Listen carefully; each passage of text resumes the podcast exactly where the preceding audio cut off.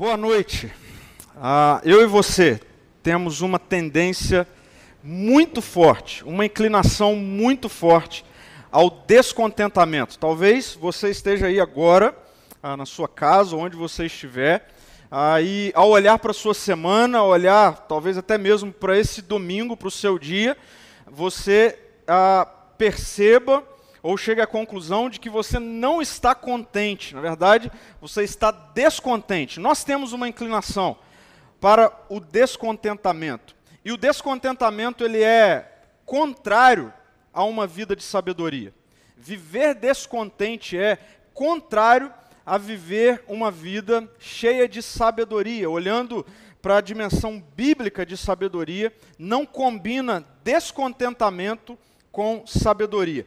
E por que, ou de onde vem essa onda de descontentamento? De onde vem essa forte inclinação tão presente em mim, em você, ao descontentamento? Isso tudo vem de uma cultura, na cultura na qual nós vivemos, estamos inseridos, onde, na verdade, nós somos levados a diariamente acreditar que há virtude em ser descontente.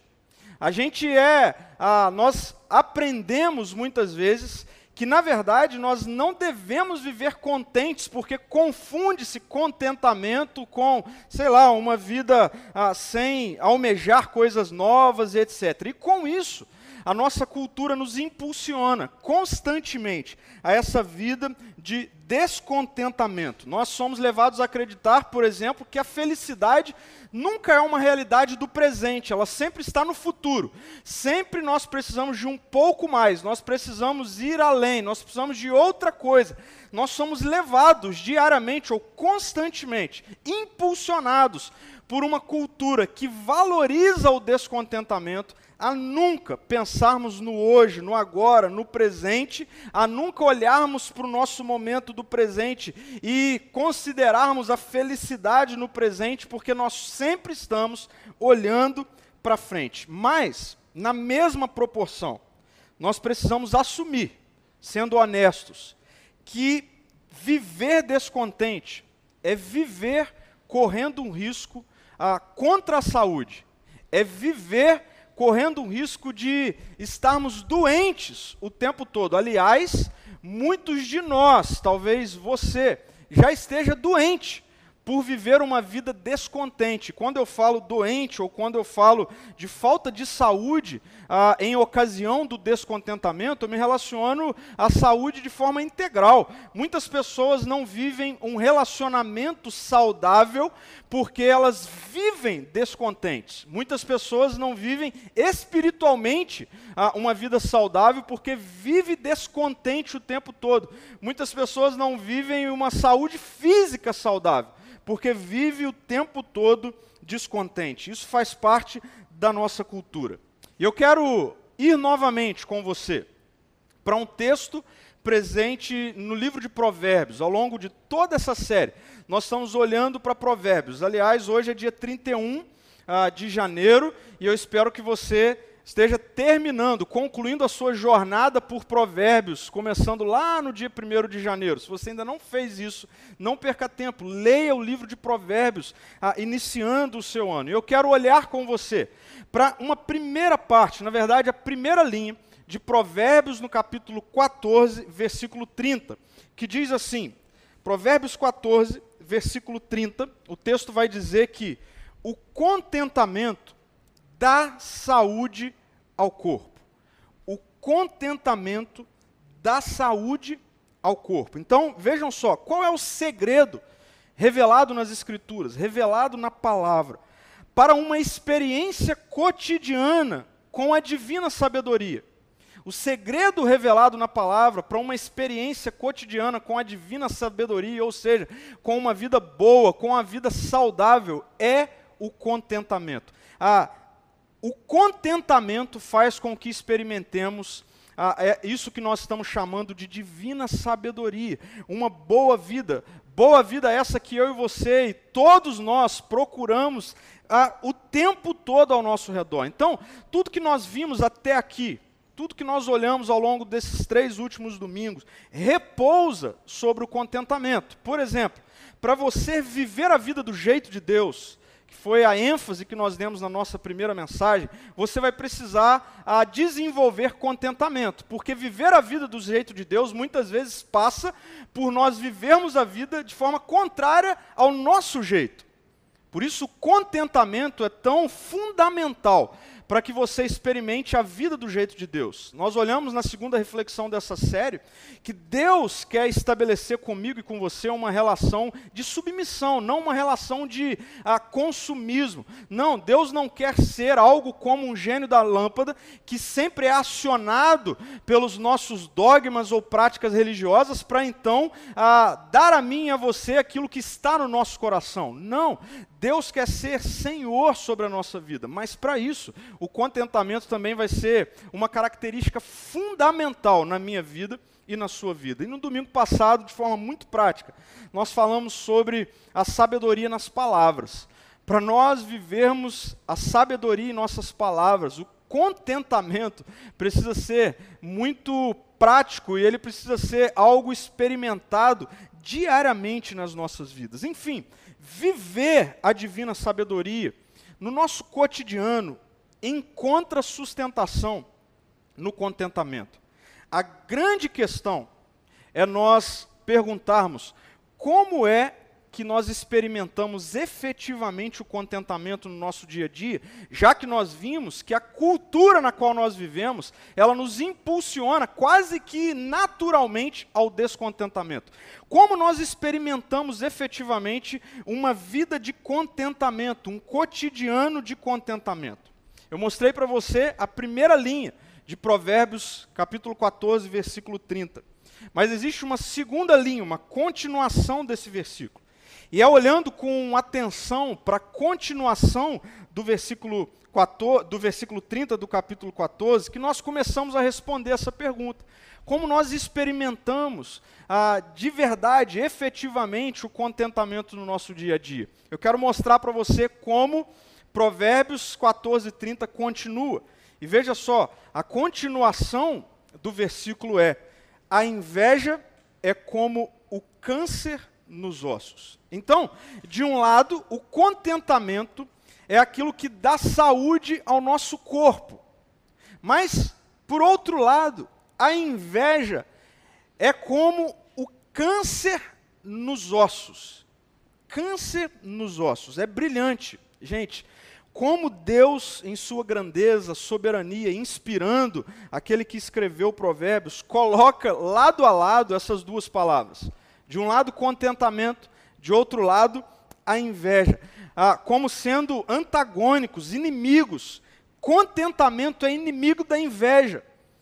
Contentamento é o oposto de uma vida cheia de inveja. Isso me fez refletir ao longo dessa semana em algo que faz muito sentido. É, como eu disse, é brilhante os textos de Provérbios, porque às vezes a gente lê numa primeira passada e a gente não consegue absorver toda a sabedoria por trás daquelas palavras, mas a gente começa a refletir um pouquinho e a gente encontra de fato como isso faz sentido. E eu quero te levar a essa reflexão. Eu quero mostrar, te conduzir, te inserir ah, nessa verdade por trás dessas duas frases, mostrando como a inveja pode sabotar uma vida de contentamento. O que a Bíblia quer nos mostrar quando ela afirma que a inveja é como um câncer nos ossos, ah, em oposição a uma vida de contentamento que traz saúde ao corpo. Do que a Bíblia está falando? Porque é fundamental nós respondermos isso aqui para a gente entender como é possível nós vivermos uma vida de contentamento. Como isso se faz presente no nosso dia a dia. Então eu quero que você anote isso, que você grave isso, porque isso é fundamental para o entendimento de toda a nossa reflexão e aplicação da reflexão dessa noite. Quando a Bíblia coloca lado a lado contentamento e inveja, em lados, na verdade, opostos, antagônicos, isso nos faz perceber que contentamento é consequência da descoberta de uma identidade segura. Vou deixar você ler um pouquinho e refletir sobre isso. Contentamento é consequência da descoberta de uma identidade segura. Pense comigo. A inveja, na verdade, nada mais é do que um estilo de vida de quem não sabe quem é, de quem não sabe quem a pessoa é em si mesmo. A inveja é consequência de não saber quem eu sou, qual é a minha identidade. E como isso se torna muito prático e nos conduz a uma vida de inveja? Nos colocando confusão o tempo todo na mente, no coração, nas nossas emoções, acerca de que ao não saber quem eu sou, não saber a minha identidade, eu sempre preciso me projetar naquilo que está no outro. Por isso a inveja, ela sabota o contentamento.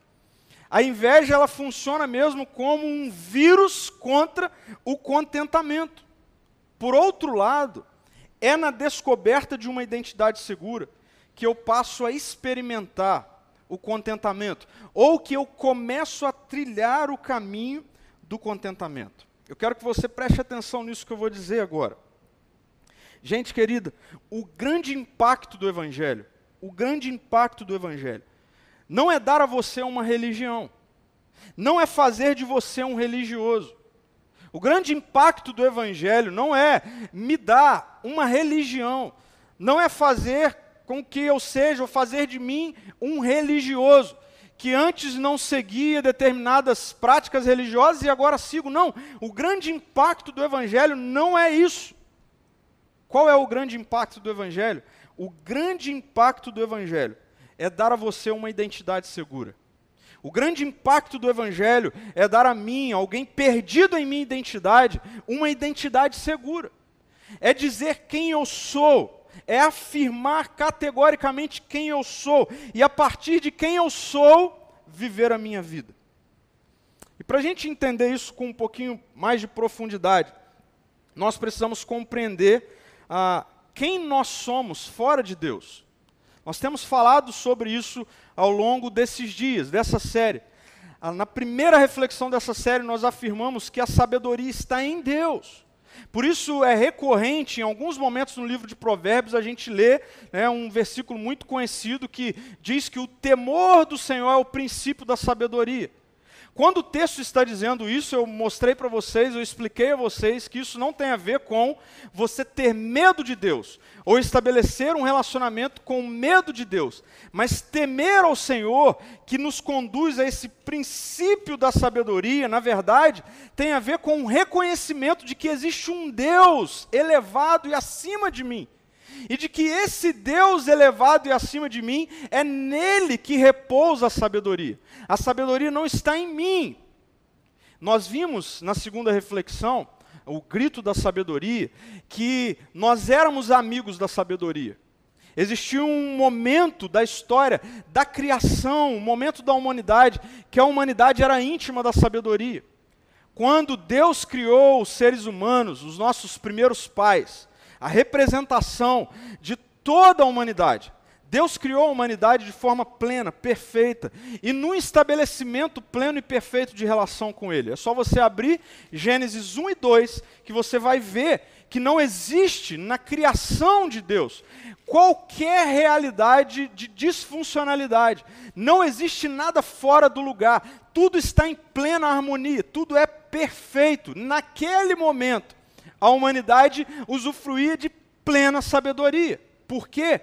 Porque estavam em Deus. Mas se você virar a página de Gênesis 2, você vai encontrar Gênesis 3, e você vai ver em Gênesis 3 a narrativa da humanidade pulando para fora de Deus. E quando a humanidade pula para fora de Deus, é aquilo que nós chamamos de pecado, de queda, a humanidade perde completamente a sabedoria. Deus não mas a humanidade sim. E perdendo a sabedoria, a humanidade perde a identidade. O que tem uma relação com perde o jeito de viver. A humanidade não sabe mais viver. Gente, é, a gente não precisa ir muito longe.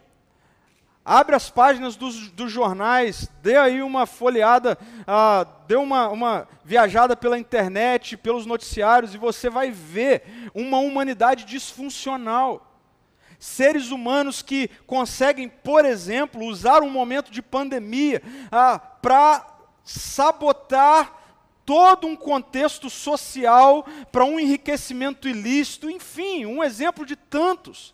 É só você olhar para a humanidade que tem coragem, ah, um adulto, de ah, pegar uma criança e ter relacionamento sexualizado com uma criança, que você vai chegar à conclusão de que existe alguma coisa errada com a humanidade. Isso tem a ver com identidade corrompida. O ser humano não saber quem ele é, não saber ah, o que ele deve fazer. E sabe qual é a má notícia?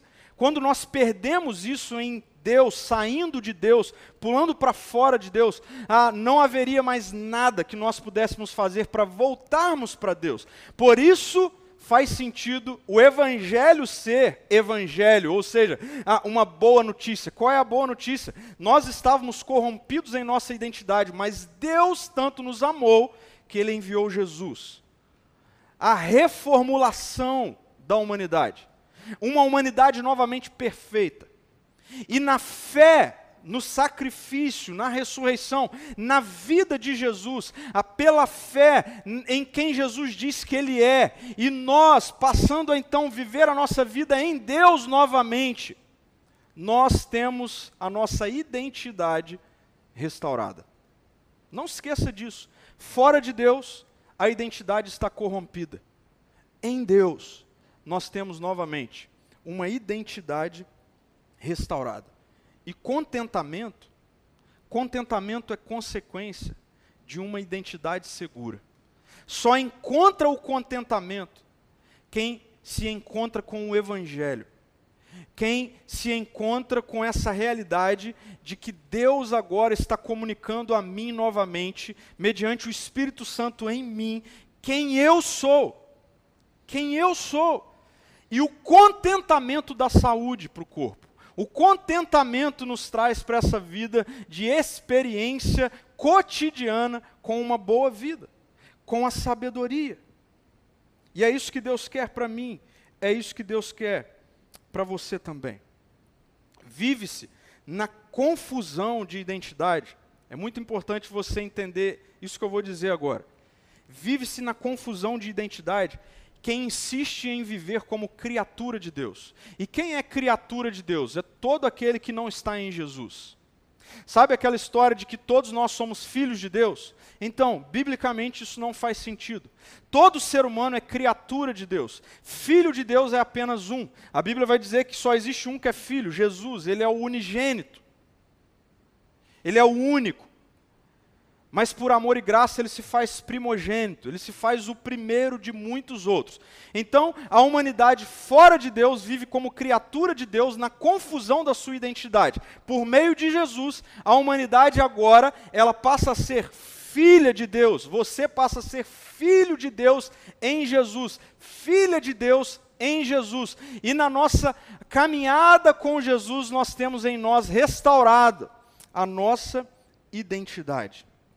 Só há verdadeiro contentamento para quem descobre quem é. Só é possível ser contente quem sabe quem é, quem descobre uma identidade segura. Eu quero gastar os últimos minutos da nossa reflexão de hoje mostrando como isso é tão prático, como isso é tão transformador, como isso ah, nos conduz a uma vida extraordinária, a uma vida que todos nós vivemos procurando. Como encontrar a nossa identidade nos conduz para uma vida de contentamento, para uma vida de divina sabedoria no cotidiano. Veja só, por que que isso acontece? Isso acontece, primeiramente, ainda dentro ah, de Provérbios 14, versículo 30, porque quem vive a partir de uma identidade segura, por meio do Evangelho, deixa de sentir a dor da inveja. Deixa de sentir a dor da inveja. Essa aproximação que Deus faz por meio do Evangelho nos tira desse ambiente tão comum, tão presente nos nossos dias, da inveja. Gente, você pode ah, confessar que é ou não alguém que sente inveja, que é ou não um invejoso. Eu sei que esse é o tipo de coisa que a gente não gosta muito de confessar que nós somos, mas vamos ser honestos. Pelo advento da internet, pela era das redes sociais, nós somos diariamente, é, o tempo todo, colocados diante de uma realidade que abriga a inveja. Que realidade é essa? A comparação. A comparação. O tempo todo, nós, a nossa geração, por conta da internet, redes sociais, ou seja, informações numa velocidade absurda que nós temos acesso, o tempo todo nós somos colocados diante da comparação. E eu quero afirmar isso para você: a comparação abriga a inveja. A comparação é a casa da inveja. Onde há comparação, é um pulo para a inveja começar a acontecer. Como eu disse, talvez você não assuma ser um invejoso ou ser uma invejosa. Mas se você é alguém que o tempo todo é movido pela comparação, fatalmente, uma hora ou outra, você inevitavelmente abrigará em seu coração e a sua mente a inveja. Sabe por quê? Porque inveja é consequência de instabilidade e confusão de identidade. Vou repetir: inveja é consequência de instabilidade e confusão de identidade. Olha o que eu escrevi aqui. Se você não sabe quem você é, fatalmente viverá tentando se encontrar no outro. Se você não sabe quem você é, por exemplo, se você não sabe quem você é como profissional, se você não sabe como, quem você é como marido, como esposa, ah, se você não sabe você, quem você é como pai, como filho, fatalmente você vai buscar isso tentando se encontrar no outro. E é aí que a gente entra numa zona perigosa de comparação que inevitavelmente começa a nos levar para esse ambiente de inveja. E onde há inveja, não há contentamento. Não há contentamento. Onde há comparação, não há contentamento. Agora, quando nós descobrimos a nossa identidade em Jesus, como isso se transforma? Como nós quando nós descobrimos quem nós somos em Jesus, e como eu já mencionei, em Jesus nós saímos desse ambiente de criados por Deus e nós entramos nesse ambiente de filhos de Deus, como isso transforma completamente essa relação muito comum com a comparação e com a inveja. Sabe como isso transforma? Nos trazendo para um ambiente de singularidade. Deixa eu dizer algo para você que é muito especial para mim, que é transformador para a minha vida. E eu espero que seja transformador para a sua vida também. Em Jesus, você é único. Em Jesus, você é única. Em Jesus, você é singular. Você é um filho amado de Deus. Você é uma filha amada de Deus. Singular. O que significa dizer que não existe ninguém como você. Não existe ninguém igual a você. Assim como você não foi criado, criada, pensado por Deus, pensada por Deus para ser igual a ninguém. Você é singular. Deus ao formar você, eu amo o Salmo 139, porque Davi, no Salmo 139, ele expressa isso de uma forma muito especial, mostrando a grandiosidade que é quando Deus, ele pensa em alguém, e muito antes dos pais daquela criança saber que ela está ali no ventre da sua mãe, Deus já tem cada detalhe da história daquela criança, isso mostra o quanto nós somos singulares. Então, é, num ambiente onde a identidade está bagunçada, ofuscada, uma, uma, um ambiente onde nós precisamos o tempo todo tentar ser encontrado no outro, num ambiente de comparação, de inveja, quando o Evangelho nos alcança, quando nós nos rendemos pela fé a, a, Jesus, nós agora de criatura somos filhos e filhos amados, amadas e únicos. no sentido de singular. Eu quero dizer isso para você. Jesus quer que você compreenda que no reino de Deus tão amplo, você é singular. Deus não criou a humanidade ah, como quem está numa fábrica e liga uma máquina para que tudo seja feito de forma igualitária. Não! Deus criou você. Deus conhece você pelo nome. Deixa eu afirmar algo para você. No dia em que Jesus estava naquela cruz, e no dia em que Jesus ele dá o seu último suspiro, a morte de Jesus é uma morte cósmica, é uma morte que abrange e alcança toda a humanidade. Portanto, quando você se rende a Jesus pela fé, você é alguém encontrado, encontrada, adotado, adotada de forma singular por Deus. Portanto, quando nós nos entendemos nessa identidade, a inveja não tem mais espaço. Aí sabe o que começa a acontecer? Nós começamos a nos relacionar com o outro, não mais nessa dimensão de ser encontrado no outro, ah, num ambiente de comparação com o outro. É quando nós estamos num ambiente de singularidade de filhos e de filhas que, inclusive, nós conseguimos celebrar aquilo que acontece com o outro. Olha como é diferente. Num ambiente de rebelião, nós temos inveja do outro.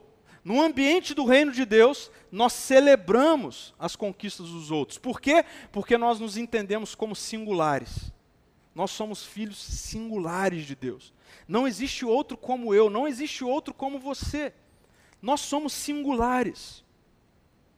E onde há singularidade, onde há identidade segura de filho e de filha, há espaço para o contentamento há um, um, um destronamento da inveja, da comparação, e nós somos conduzidos para esse ambiente onde a gente começa a experimentar do contentamento. Agora, o caminho vai continuando. Quando nós temos uma identidade segura, quando nós fomos encontrados, saímos do ambiente de criatura, passamos para um ambiente de filhos. Além de dessa descoberta de que, como filho, agora eu deixo de sentir a dor da inveja porque eu sou singular, você deixa de sentir a dor da inveja porque você é singular, eu e você também deixamos de sentir uma outra dor tão presente nos nossos dias, que é a dor da ansiedade. A dor da ansiedade. Eu quero sair de Provérbios 14 e caminhar um pouquinho para Provérbios 15. Porque Provérbios 15, no versículo 13 e no versículo 15, o texto diz assim: o coração contente alegra o rosto, mas o coração triste abate o espírito. E no versículo 15 o texto diz: para os aflitos, e uma boa tradução para aflitos aqui nesse texto é ansiosos. Para os ansiosos, todos os dias são difíceis. Para o coração alegre, a vida é um banquete contínuo. Uau, para para pensar nisso. Para os aflitos, para os ansiosos, todos os dias são difíceis. Agora preste atenção, independente do dia, independente do que está acontecendo no dia, todos os dias são difíceis para um coração aflito. Um coração triste abate o espírito. Gente, se há algo que a nossa sociedade sente dor e dores profundas é a dor da ansiedade. Porque a ansiedade o tempo todo, ela também sabota uma vida de contentamento, porque a ansiedade nos tira emocionalmente do único momento real da nossa história, que é o agora. Eu quero aproveitar para chamar a sua atenção para isso. Talvez você agora já esteja pensando em algo que não existe, que é o seu amanhã. O seu amanhã não existe. A única verdade na sua história é o que está acontecendo nesse momento. Portanto, um coração ansioso, uma vida ansiosa para os aflitos, Todos os dias são difíceis, independente do que está acontecendo. Por quê? Porque a aflição, a ansiedade, ela sempre nos projeta para um ambiente ah, emocional inexistente. Não adianta você ficar preocupado, ansioso, ansiosa, aflito ou aflita com a sua reunião de amanhã, com a agenda que está marcada para amanhã, com o que você tem para fazer amanhã. Sabe por quê, meu querido e minha querida? Porque o amanhã, Jesus vai dizer, não nos pertence. Jesus diz: basta cada dia suas próprias aflições. Que palavra de sabedoria. Agora, como é que nós deixamos de sentir a dor da ansiedade quando nós somos colocados nesse ambiente de filhos e filhas, nesse ambiente de uma identidade segura? Sabe como? Por meio de uma experiência com uma provisão contínua. Provisão contínua. Eu gastei alguns minutos quando eu me encontrei com Provérbios 15, versículo 15, ao longo dessa semana. Porque é maravilhoso o que está acontecendo aqui, o que está sendo comunicado aqui. Mais uma vez há um contraste, como em vários versículos de Provérbios. O contraste é ah, o aflito ou para o aflito, todos os dias são difíceis. Agora, para o coração alegre, a vida é um banquete contínuo. E a gente precisa ler isso dentro do todo das Escrituras, dentro do drama das Escrituras, dentro do Evangelho todo, não é pensar esse versículo. E a questão é: quem tem um coração alegre? Tem um coração alegre quem tem a sua identidade restaurada. Tem um coração alegre quem, por meio do Evangelho, recebeu uma identidade segura. E aí, deixa eu te mostrar como isso é impactante, completamente impactante para a minha vida e para a sua vida. Simplesmente porque nós passamos a viver e a encarar a vida como filhos e como filhas. E aí, eu quero fazer você pensar um pouquinho nisso. Eu não sei se você tem filho, filhos, filhas, mas ah, o filho, ele não assume, enquanto criança, a posição de provedor da vida. O filho, ele vive num ambiente contínuo de provisão. Eu sempre gosto de aprender essa lição olhando para minha filha. E é impressionante como ela não perde o sono dela por ansiedade. Ela acaba de comer e ela vai dormir sem pensar em como é que vai ter comida amanhã. Por quê? Porque ela sabe que no ambiente da paternidade há provisão contínua. Faz sentido Jesus dizer que não tem como experimentar o reino de Deus em sua, em sua totalidade, desde que sejamos como crianças. E quando Jesus está dizendo isso, ele não está aqui nos impulsionando a uma vida infantilizada, ele está nos impulsionando a uma vida de fé. E criança, ela vive não como provedor, não como provedora, mas como alguém que é continuamente cuidado, continuamente cuidada. Existem vários textos nas Escrituras que mostram para mim e para você que quando nós somos encontrados, achados por Jesus, quando nós nos rendemos ao Evangelho, seja em dias bons, em dias ruins, em dias fáceis, em dias difíceis, sempre haverá provisão sempre haverá provisão. Eu amo um texto que diz que aos seus amados, e a gente pode também traduzir ali a palavra amados para filhos, a seus filhos ele dá enquanto os filhos dormem. O que a palavra de Deus está dizendo é que Deus, na nossa relação com Ele como filhos, ou seja, nessa identidade segura, nós podemos dormir porque enquanto nós dormimos, Deus dá. Enquanto nós dormimos, vem a provisão. Está aqui um algo transformador que nos conduz a uma vida de contentamento. Porque contentamento é um estilo de vida ou algo a ser experimentado para aqueles que foram libertos de uma vida de ansiedade. A ansiedade sabota o contentamento. A inveja sabota o contentamento e a ansiedade sabota o contentamento. Aos seus amados, Deus dá enquanto dorme. O Salmo 23 vai dizer que, mesmo que passando por vales de sombra e morte, a presença daquele que é o bom pastor estará. O apóstolo Paulo vai dizer que nada, absolutamente nada, pode nos separar do ambiente do amor de Deus, revelado para aqueles que estão em Cristo. Então, gente querida, em nome de Jesus, que você comece a experimentar de uma divina sabedoria no seu cotidiano, que vem acompanhado de uma vida de contentamento, entendendo que a ansiedade não precisa ser sua amiga, a ansiedade não precisa ser uma característica tão presente na sua vida quanto é na nossa sociedade. Por quê? Porque agora você encontrou uma identidade segura. Você é filho, você é filha. Filhos vivem. Filhos não sobrevivem. A gente vive numa geração que vive numa dimensão de sobrevivência. Sabe esse ditado de que todo dia eu preciso matar um leão? Eu não vivo assim não. Eu não vivo assim não. Por quê?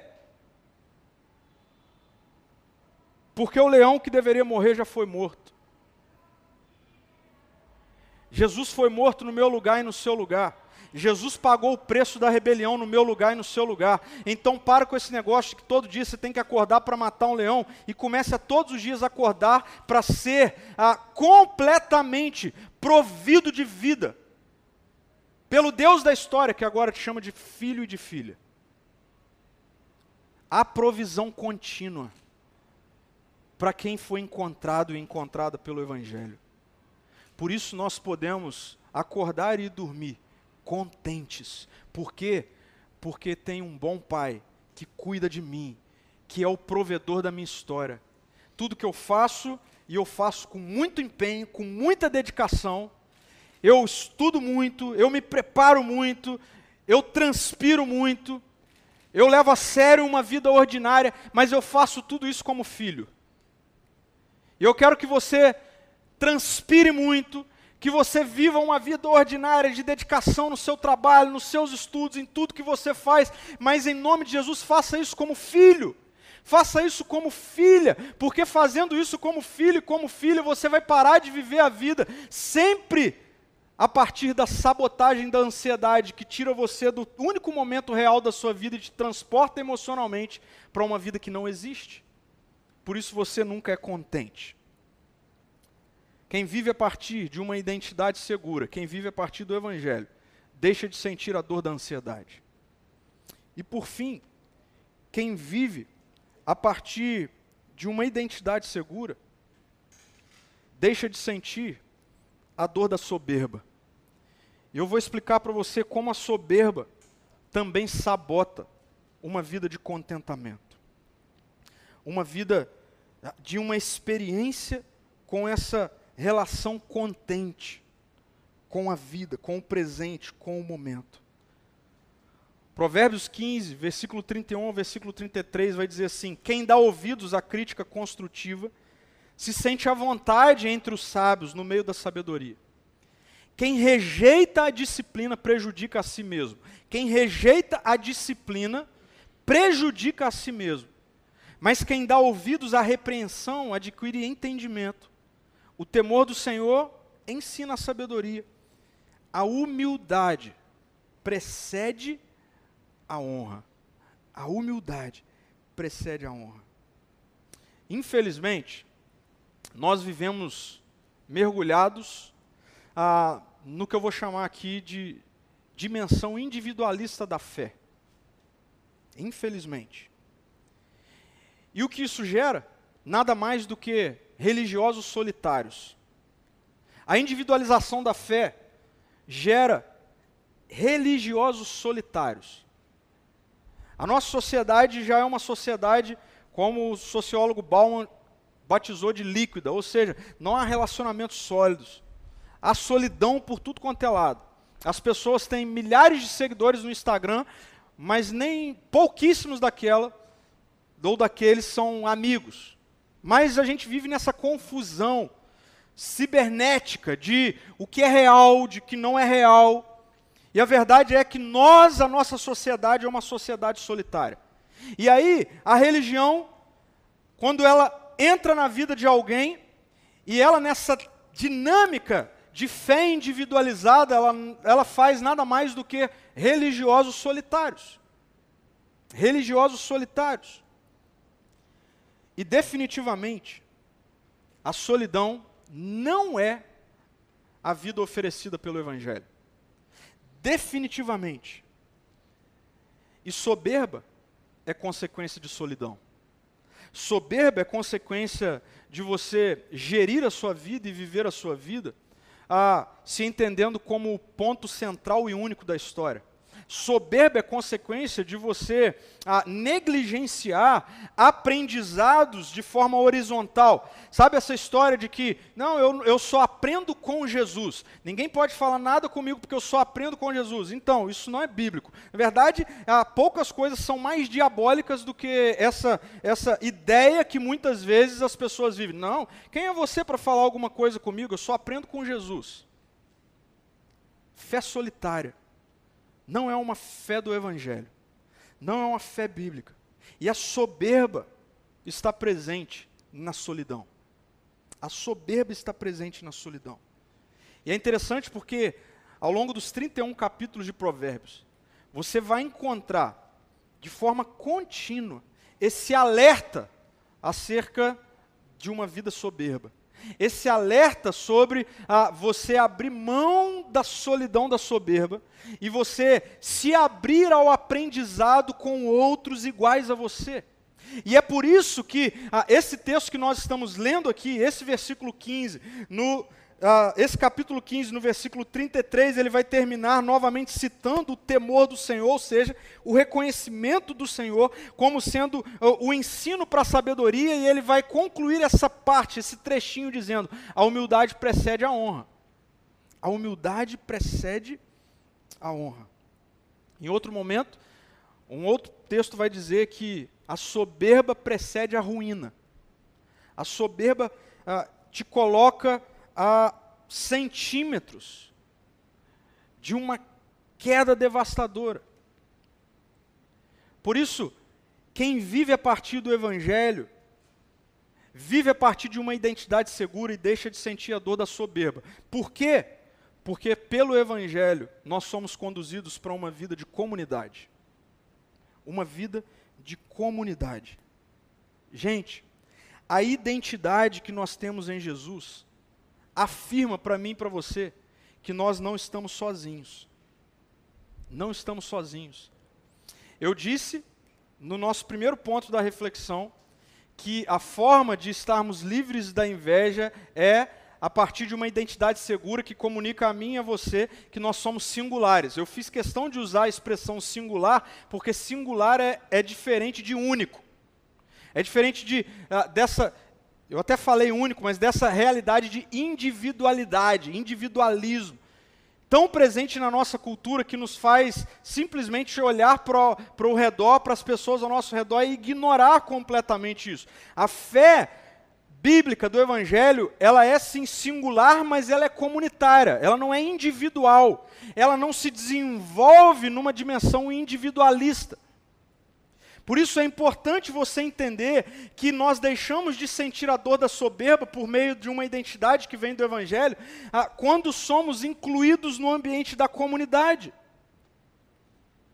Não é sobre ter uma fé solitária, mas sobre ter uma fé comunitária. Essa é a verdade do Evangelho. Gente, Jesus tem me falado muito sobre isso nos últimos dias. Muito sobre isso nos últimos dias com relação especificamente à nossa comunidade, a igreja ser amor. Nós estamos às portas de um novo tempo. Nós estamos entrando numa reta final da construção do nosso espaço. E eu tenho investido tempo de reflexão e oração, de meditação na presença de Jesus, porque ah, eu tenho muito temor de conduzir esse novo tempo de uma forma diferente daquilo que Jesus tem para esse novo tempo no que diz respeito a nós, a nossa comunidade, a você que é membro da comunidade Ser Amor, a você que ah, tem sido um frequentador da comunidade Ser Amor, você que está visitando a gente, quem sabe, pela primeira vez. É importante você ouvir isso. Porque eu já entendi que Deus nos livrou desse ambiente de comparação. Eu não olho para o que está acontecendo ao redor. Eu quero ser o mais ah, consciente, discernir de forma muito fina o que Jesus quer para a nossa comunidade. Algo que Jesus tem falado comigo sobre esse tempo, esse novo tempo para a nossa comunidade tem a ver com isso. Tem a ver com ser comunidade. Ser comunidade. Algumas pessoas já me questionaram assim: ah, pastor, esse espaço vai ficar pequeno rapidamente. Rápido esse espaço vai ficar pequeno. E eu tenho orado por isso. E Jesus tem falado comigo algo como: ele tem o tamanho que tem que ter. Ele tem o tamanho que tem que ter. Sabe por quê, gente querida? Porque o meu sonho, a minha oração, toda a minha dedicação e transpiração é para que plantemos uma comunidade de discípulos e não um ambiente de multidão religiosa. Uma comunidade de discípulos e não um ambiente de multidão religiosa. E aí as pessoas perguntam, ok, mas as pessoas estão vindo, é verdade, as pessoas estão vindo, estão chegando, e é maravilhoso. O que nós vivemos nesse ano tão complexo de pandemia como foi 2020, ah, no que diz respeito a isso, a pessoas que estão chegando, é algo extraordinário. É algo sobrenatural. As pessoas estão chegando. Mas esses dias eu estava falando com Jesus e eu disse: Senhor, me leve a pregar cinco vezes num, num único dia para uma comunidade, mas me livre de pregar uma única vez para uma multidão de religiosos uma comunidade de discípulos. Então eu queria deixar claro isso para você que tem questionado sobre o tamanho. Como eu disse, em outro momento, a gente precisa se dedicar com a profundidade e esquecer a elasticidade. O tamanho não está nas nossas mãos. A profundidade do agora, do hoje está. E quantas pessoas serão alcançadas por meio da nossa comunidade, aqui ou fora daqui, está nas mãos de Deus. Nós temos o tamanho que temos que ter. Jesus, ele investiu a maior parte da vida dele enquanto ser humano presente nessa terra ah, em poucos, em alguns.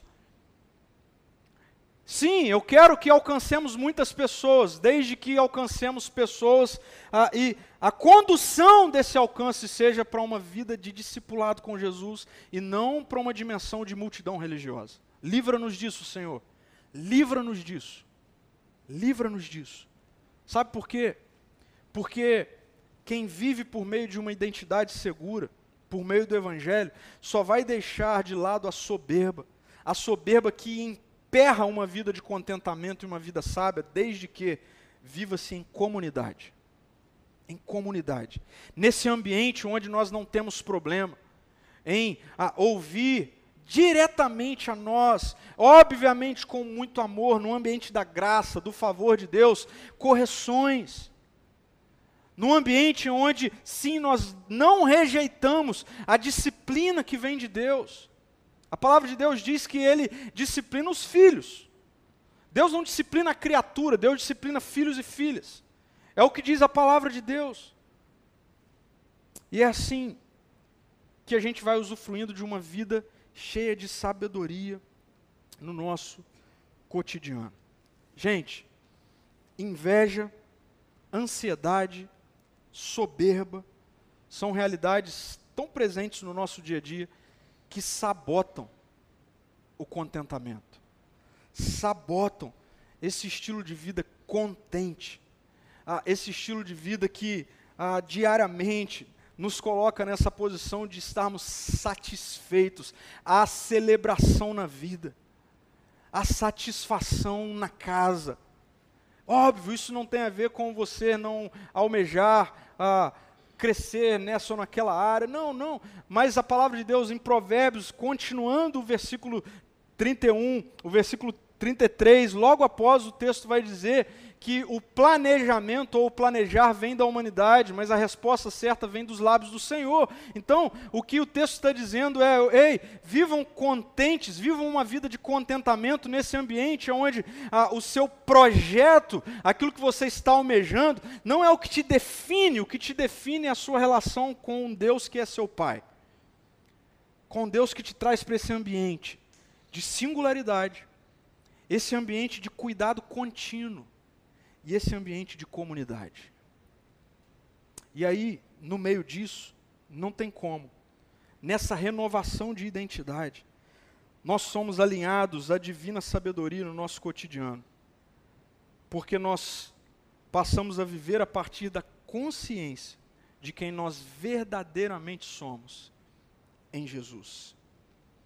Eu quero trazer uma frase que me impactou muito quando eu li ao longo das últimas semanas, que vai amarrar, na verdade, toda essa série, não apenas essa mensagem, porque é aprofundados nessa nova identidade, que nós podemos viver contentes. E veja, reflita nisso aqui comigo. Olha só, esse é um, um teólogo, Paulo Borges Júnior, e me impactou muito essa reflexão. Ele diz assim: não despreze os pequenos começos muito se ouve, pense grande, sonhe grande. E ele diz: não, comece bem, comece em Deus e tudo vai ser exatamente do tamanho que tem que ser. a gente precisa mudar a nossa forma de enxergar para a vida. Porque essa coisa de pense grande, sonhe grande, nos leva a olhar para o além e esquecer do hoje. Comece bem. Começar bem significa comece em Deus. E a sua vida, ela vai ser do tamanho que tem que ser. Por quê? Porque você tem uma identidade segura. A identidade de alguém que é singular. A identidade de alguém que é um filho ou uma filha que é continuamente cuidado por Deus. E a identidade de alguém que não está sozinho, mas que é trazido para o ambiente da comunidade dos discípulos. Eu quero concluir essa série com uma sugestão para você. A minha sugestão é: comece tudo em Deus. Comece o seu ano em Deus. Comece os seus meses em Deus. Comece as suas semanas em Deus. Comece os seus dias em Deus. E nessa atitude, nós reafirmamos a nossa identidade segura e somos diariamente conduzidos a uma vida contente. É nisso que consiste a sabedoria do cotidiano. É nisso que consiste a sabedoria do cotidiano. Eu quero orar com você. Ore comigo. Feche os seus olhos, onde você estiver, se concentre. Vamos orar. Jesus, muito obrigado, porque por meio do Evangelho, por meio da boa notícia que é o Senhor, a, a nossa identidade outrora tão disfuncional, tão confusa, passa a ser tão segura, porque nós passamos a viver a vida no ambiente da paternidade. Nós passamos a viver a vida como filho, um filho amado, como filha, uma filha amada. Nós passamos a viver num ambiente onde nós não precisamos mais viver a vida na dimensão da comparação com o outro, da comparação com as pessoas ao meu redor. Ah, nós não precisamos mais viver no ambiente da inveja, onde nós precisamos o tempo todo, por falta de consciência de identidade, tentar me encontrar na vida do outro. Ah, mas o Evangelho diz: Pedro, você foi achado, você foi adotado, você é um filho amado, singular. Obrigado, Jesus. Obrigado porque nesse ambiente do Evangelho, eu não preciso viver ansioso, eu não preciso sempre abrir mão do contentamento do hoje, sendo projetado para o amanhã, como se no amanhã eu fosse o provedor. Não, obrigado, Jesus, porque no ambiente do Evangelho, a minha identidade segura de filho diz que existe alguém que é o provedor sobre a minha vida. E obrigado porque nesse ambiente, muito obrigado, Jesus, porque nesse ambiente eu não estou sozinho. Não é sobre uma fé solitária, é sobre uma fé comunitária. E por estar inserido num ambiente de fé comunitária, a soberba não tem espaço na minha vida. Muito obrigado por isso, Jesus. Muito obrigado por isso, Senhor. Eu peço para que, em nome de Jesus, cada pessoa nas suas casas, nesse momento, cada pessoa que vai ter acesso a essa reflexão num outro momento, Deus, que o teu Espírito possa ser um condutor de verdade e de transformação, em nome de Jesus, em cada pessoa, nesse momento, em nome de Jesus, para que cada pessoa, nesse momento, a tenha na sua mente, no seu coração, um destrave para uma vida cheia de contentamento. Um contentamento que nos leva a uma vida de sabedoria, a uma boa vida. Para que, em nome de Jesus, haja um avanço de identidade segura em cada uma das pessoas da nossa comunidade, Deus.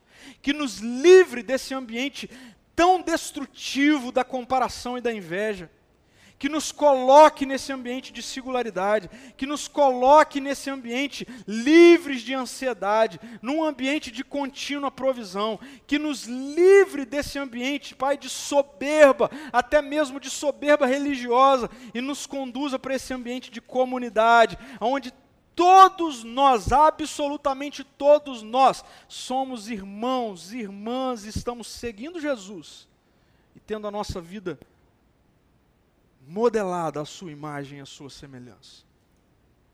Eu oro assim, em teu nome, Jesus. Amém. Amém. Amém.